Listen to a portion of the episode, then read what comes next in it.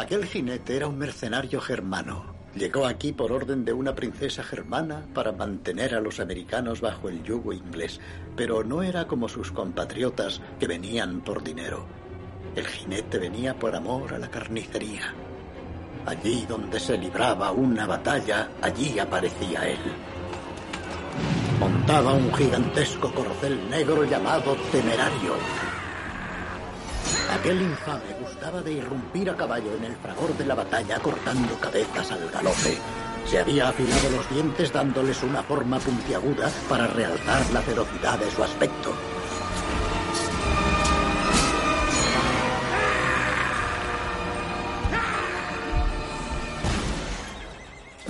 Aquel carnicero no vio llegar su fin hasta el invierno del 79. No muy lejos de aquí, en los bosques del oeste. Me decapitaron con su propia espada. Incluso hoy esos bosques son un lugar embrujado donde no se aventuran ni los más valerosos. Todo lo que se plantó aquel día era semilla del mal. Y así ha sido durante 20 años. Pero el germano ha despertado, va desbocado cortando las cabezas que encuentra a su paso.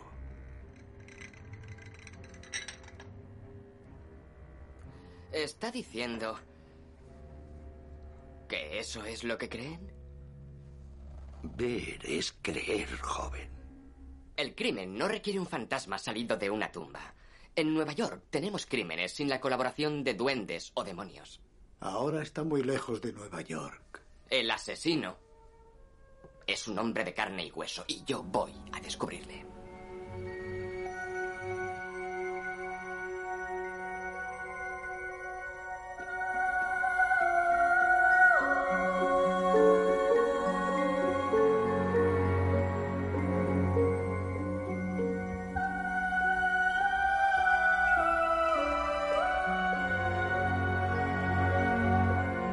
En lo más profundo de una de las inmensas ensenadas de playas que el Hudson acaricia en sus orillas orientales, se produce un enorme ensanchamiento al que los viejos marinos holandeses llamaron en tiempos Tapancí. Para navegarlo, recogían las velas prudentemente mientras invocaban a San Nicolás.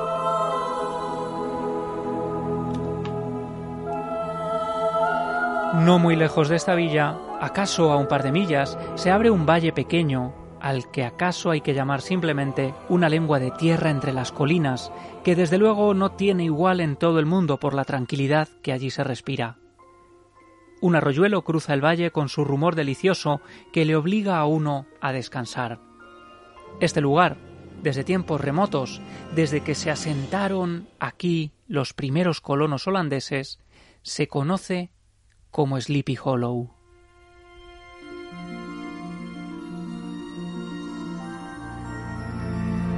Así describe Washington Irving en su obra La leyenda de Sleepy Hollow la descripción, la ubicación, mejor dicho, de este lugar en el que él relata esa historia que hoy nos ha llegado y que todavía se cuenta en algunos pueblos como si fuera auténtica. La leyenda del jinete sin cabeza.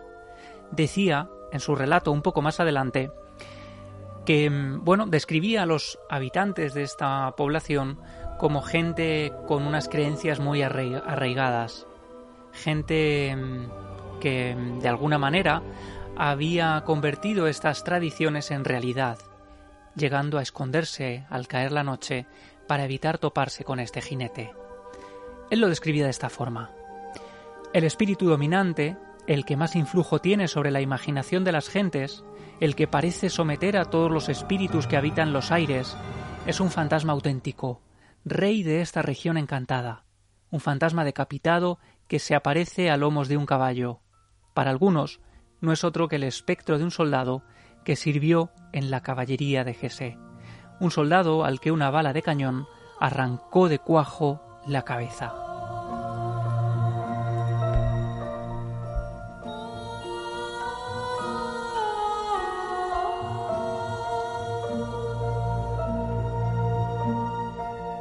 Washington Irving había sido autor de importantes crónicas de la expansión holandesa en Nueva York y en Nueva Inglaterra, que comprende los estados de Maine, Vermont, New Hampshire, Massachusetts, Rhode Island y Connecticut, lugares, por cierto, vinculados al misterio. No por casualidad, esta Nueva Inglaterra ha sido ubicación habitual de multitud de relatos de Stephen King. Y precisamente el relato del jinete sin cabeza está redactado prácticamente como si fuera una crónica, una crónica auténtica. Eso dio lugar a que muchos la tomaran por cierta.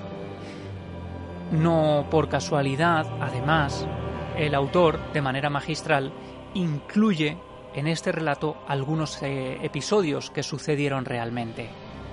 El jinete al que le vuelan la cabeza podría haber existido, en el año 1776, un 28 de octubre, las tropas de George Washington se vieron acorraladas por las tropas británicas en la aldea de White Plains. Estos soldados sajones, que componían un ejército de unos 30.000 jinetes, tenían fama de ser realmente salvajes y despiadados. Y allí en White Plains se produce una de las batallas más sangrientas, que termina con la muerte de cientos de soldados. Entre ellos, un alemán, cuya cabeza voló por los aires debido al impacto de una bala de cañón.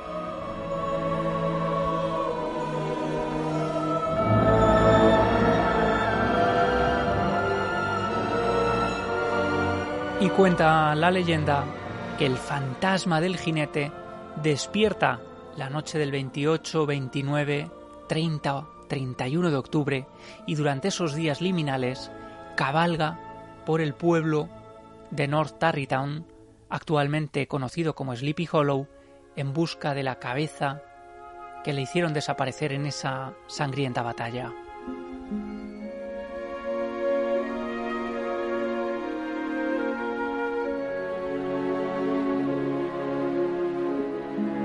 Según varios historiadores, la población de Sleepy Hollow, que no existía con ese nombre, Sleepy Hollow, el lugar somnoliento, un lugar de ensueños o de ensoñaciones, donde según el autor los em, habitantes vivían prácticamente ensoñados, ¿no? Y tenían este tipo de visiones y hacían pervivir estas leyendas.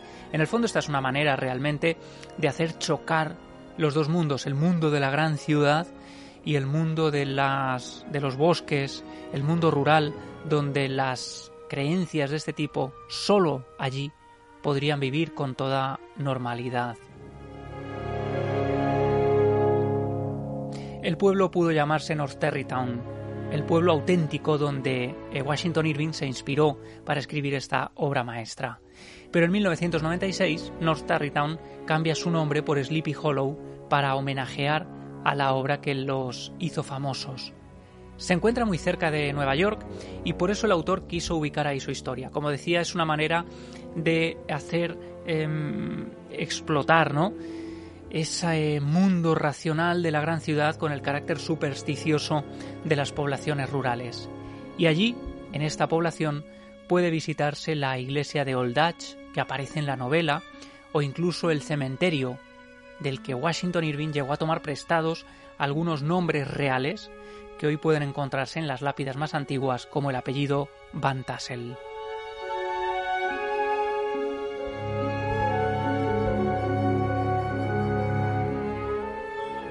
En ese mismo cementerio, por cierto, yace hoy enterrado el cuerpo, con cabeza, que sepamos, del autor, de Washington Irving.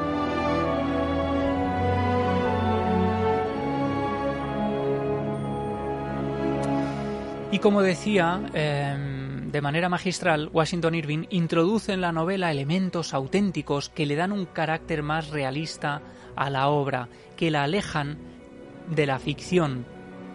¿Cómo podemos casi convertir en un retrato naturalista o costumbrista la historia de un jinete que, cabalga eh, fantasmal buscando su cabeza?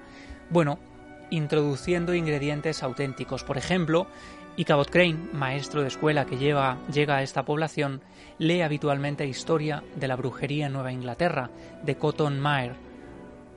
un libro que existe realmente y que fue una de las principales crónicas de la brujería de Salem.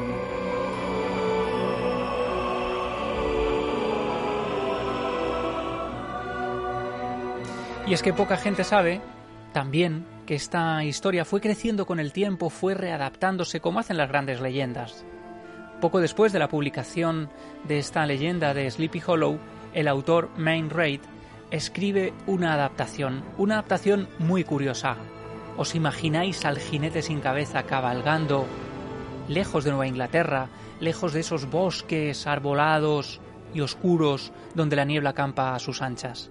Imaginaos al jinete cabalgando en una ciudad fronteriza de Texas, aterrorizando a una colonia española.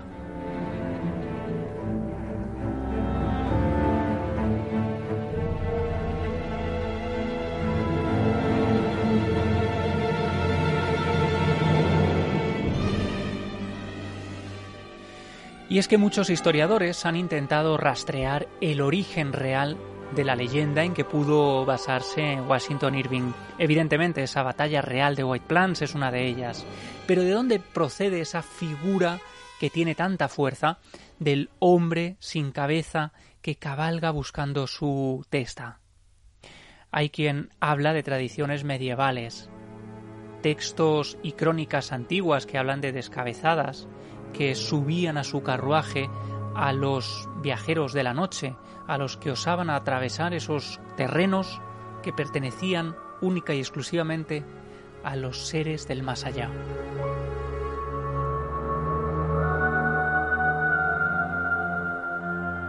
Pero podríamos retrotraernos mucho más. En las tradiciones celtas, y no por casualidad, las tradiciones celtas de las que procede la festividad o las raíces de la fiesta de Halloween, de ese Shamaín ya mencionado, existe una figura conocida como el Dulahan, un jinete que cabalga portando su cabeza bajo el brazo y que va buscando a los incautos que atraviesan esos terrenos de la noche. La cabeza, por cierto, cuenta la leyenda, brilla en la noche debido a la fosforescencia de los huesos y la putrefacción, como un fuego fatuo que el jinete utiliza a modo de linterna.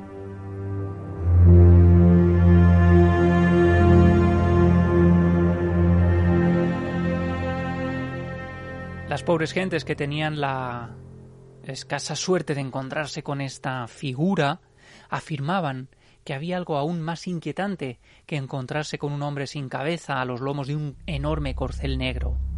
Decían que la expresión, la última expresión inerte de esa cabeza, era una sonrisa, una sonrisa de oreja a oreja.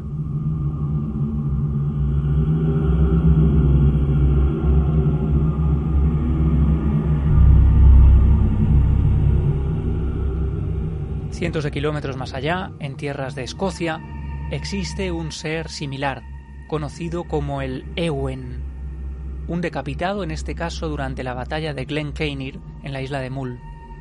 En este caso hay una pequeña diferencia. No solo el jinete cabalga sin cabeza, también lo hace su caballo, ambos sin cabeza como dos endemoniados en busca de su próxima presa. Y en la mitología germánica fueron los hermanos Grimm los primeros en recoger un cuento similar. Ellos mismos creyeron ver a un jinete sin cabeza cabalgando por los caminos a las afueras de Sajonia. Y así, en uno de sus relatos, ubicado en Dresde, cuentan la historia de una mujer que se topa con una misma figura. Esa visión les, les obsesionó de tal manera que en un segundo cuento llegan a relatar un encuentro similar, en este caso en Brunswick.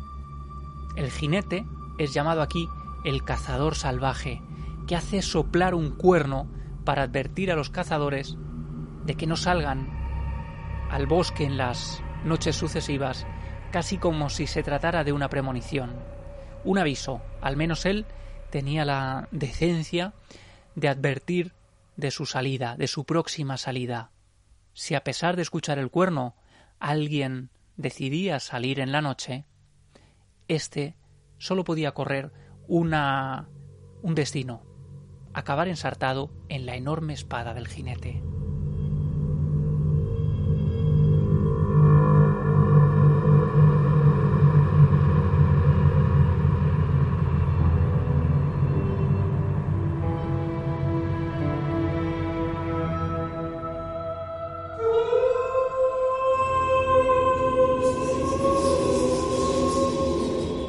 Ficción, un podcast de Javier Pérez Campos.